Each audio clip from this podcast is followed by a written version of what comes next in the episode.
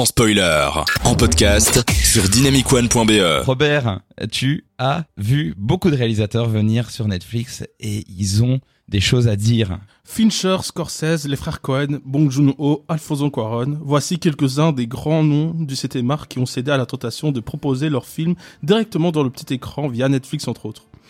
Certains d'entre eux étaient pourtant euh, de grands défenseurs de la salle du cinéma face au rouleau compresseur du streaming et justifient le fait d'avoir euh, retourné leur veste, hein, on peut le dire clairement, en disant que les plateformes ont voulu financer leurs projets que les studios classiques euh, ont tout simplement refusé. Netflix avait jusqu'à même produit la finisation et restauré le film inachevé d'Orson Welles qui s'appelle De l'autre côté du vent réelle aspiration artistique de la part de cette plateforme ou coût marketing pour se donner une image un peu prestigieuse Telle est la question.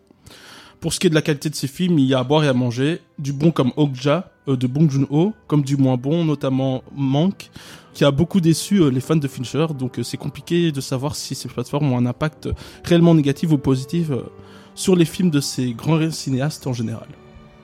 Voilà, c'est tout pour ma chronique. Elle, vrai elle était courte pour une fois là. Waouh c'est d'habitude. C'est pour lancer un débat, vous voyez. Tu nous mets des chroniques de, de, de 10 minutes d'habitude, et là, pour une fois, tu nous poses le truc. Bah, j'ai envie de dire, euh, voilà, quand Qu'est-ce que vous en pensez alors? Mais concernant ma question, réelle aspiration artistique de la part de ces plateformes ou coût marketing pour se donner une image un peu prestigieuse bah, en Concernant le fait de, de s'accaparer un peu ces grands réalisateurs, quoi. Bah, en fait, j'ai l'impression que c'est un peu les deux, mais parce que du coup, t'as quand même le fait qu'ils ont quand même réussi à signer quand même pas mal de bons réels. Hein. Euh. Ah ouais, c'est incroyable la liste. Hein. Et aussi que maintenant, même ils ont réussi à sécuriser aussi des réels comme Fincher qui avait signé avec eux jusqu'en 2024, enfin avec Netflix en ah exclusivité. Ça, quelque chose. pour avoir des, des réels qui vont re-signer avec eux. Ben, Quaron, je pense pas qu'il veut devenir euh, exclusif Netflix, mais il refera des films avec eux. C'est aussi qu'il y a quand même des qualités. Et souvent, ce qu'ils mettent en avant, c'est que Netflix te donne beaucoup d'argent et te laisse une, énorme carte blanche ah par rapport aux studios en général t'as quand même beaucoup plus de liberté. Et donc, j'ai l'impression quand même que beaucoup de projets sont quand même des, films plus personnels. Des, par exemple, tu vois, Manque, c'est typiquement un film, je crois, qui avait été écrit par le père de Fincher. Fincher père voulait réaliser en noir et blanc, mais on l'a dit à l'époque, mais non, un film en noir et blanc c'est pas possible, pas à cette période. Et du coup là on a dit ok, tu veux faire ton film super euh, ciblé, un peu chiant honnêtement, en noir et blanc, et on te le finance. Et donc ça, c'est quand même aussi permettre aux réalisateurs euh, américains d'avoir, mais pas que, d'avoir vraiment leur film qui est créé selon leur, euh, leur envie et pas mouliné, enfin passer à la moulinette des euh, studios de montage après pour correspondre à Hollywood. Mais cela dit, il y a quand même deux types de films Netflix. Il y a les films Netflix donc totalement produits par, par, la plateforme mhm. et il y a les films qui ont été rachetés par Netflix, donc qui ont été déjà faits en amont et qui ont juste été rachetés par Netflix. Donc euh, Netflix euh, n'a pas du tout participé à la production de ces films-là. Et, donc ma question, c'est pour savoir si euh, Netflix a racheté Monk ou il a vraiment produit depuis le début quoi le film. Bah du coup en fait ça je pense que tu as... ça, je pense que Mank n'a pas été produit à la base par Netflix parce que du coup il y a le label Netflix Originals ouais. et je... Mank n'est pas dedans tout comme ah, Don't Look Up n'est pas dedans a priori non plus donc ça, je pense qu'ils ont peut-être été rachetés a posteriori. Ouais, je crois que c'est pour ça. D'où le fait qu'ils ont eu une, plus, une plus grande liberté, peut-être. Parce que ça, ça dépend des films. Hein.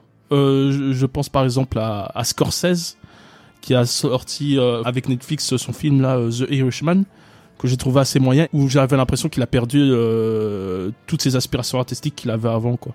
Mais en fait, justement, pour euh, The Irishman, Scorsese, il avait déclaré qu'il avait fait le tour de tous les studios hollywoodiens et qu'ils ont tous dit non et que Netflix ouais, ouais. dit ok, nous on s'en fout, on te paye. Ancien modèle ou euh, ou euh, ou ancienne prod qui n'avait pas le nez fin sur ce, ce film-là.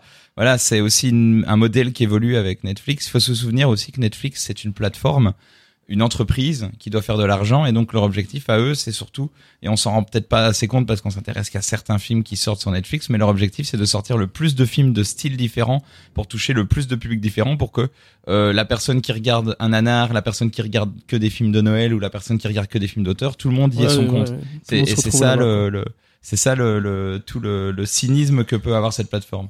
Et à côté de ça, on peut croire que Netflix est cynique, mais quand tu regardes un, un Disney Plus qui est extrêmement cynique à virer un acteur pour un mauvais tweet ou genre de choses, de ce que j'avais entendu, Netflix, certes, ils ont une logique très commerçante, mais c'est peut-être les moins cyniques d'un point de vue création de films.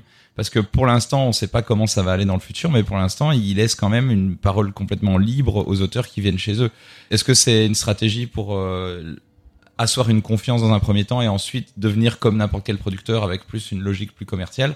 tout cas, c'est une logique qui fonctionne bien et qui est une très bonne alternative pour l'instant. Le seul inconvénient, c'est qu'ils peuvent pas aller à Cannes, mais à part Mais ça. t'as des exemples pour Netflix, euh, enfin pour euh, Disney Plus de, de, de, de, de films. euh, Bah, tout ce que fait Disney pour l'instant avec euh, le Marvel Cinematic Universe, ce genre de choses.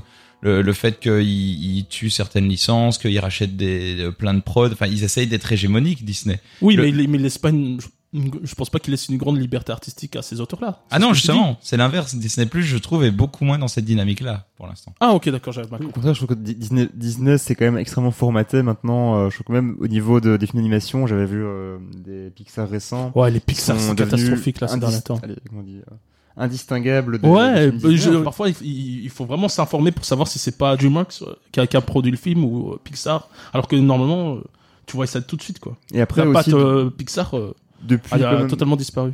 J'ai l'impression. Et aussi depuis 5 ans, tu vois quand même que Star Wars a été vraiment extrêmement exploité, enfin limite surexploité. Au niveau de Marvel, là, euh, il y a toujours beaucoup d'exploitation, mais il y a quand même aussi un formatage dans le style, je trouve, qui est quand même assez évident quand tu compares avec, euh, bah oui, les, les films Star Wars, Marvel, Disney. Par rapport aux films que tu vas trouver Net- Netflix exclusif, il y a quand même beaucoup plus de diversité et de, de style. Après, il y a quand même aussi la patte Netflix, la fameuse ouais. sur les séries, des, des tics de réalisation. Surtout pour les documentaires, je trouve que c'est un peu insupportable à titre personnel.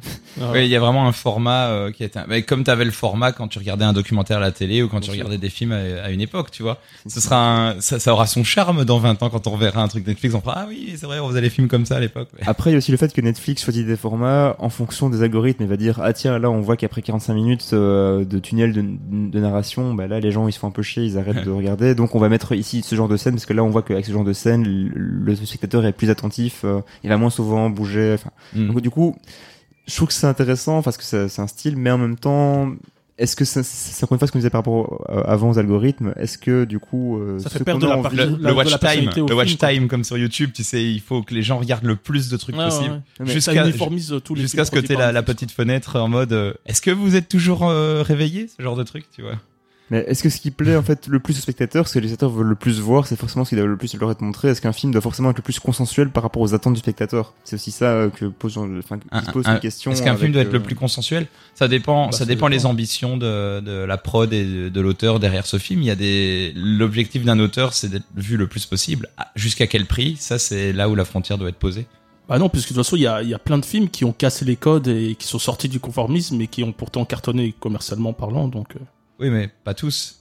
non, pas tous, mais il y en a combien certains. Donc, Pour- euh, Pour combien ratés, tu vois, ou combien qui n'ont pas atteint leur public C'est tout- toute la difficulté. Et puis aussi, justement, tu disais. Robert que donc il y a des films qui sont euh, achetés par Netflix, d'autres qui sont euh, produits. Et donc, Mm. est-ce que les films produits par Netflix, il n'y a pas aussi des petites contraintes de Netflix de dire Bah ouais, oui, ok, ça. on voudrait que pour le rythme de notre film, qui est quand même ce, ce schéma-là qui se passe. euh, ouais, je me pose des questions parfois. Mais euh, en, en fait, j'avais parlé tout à l'heure de Scorsese, mais c'est quand même super risqué de produire un film de 3 heures sur euh, la mafia italienne. Ou...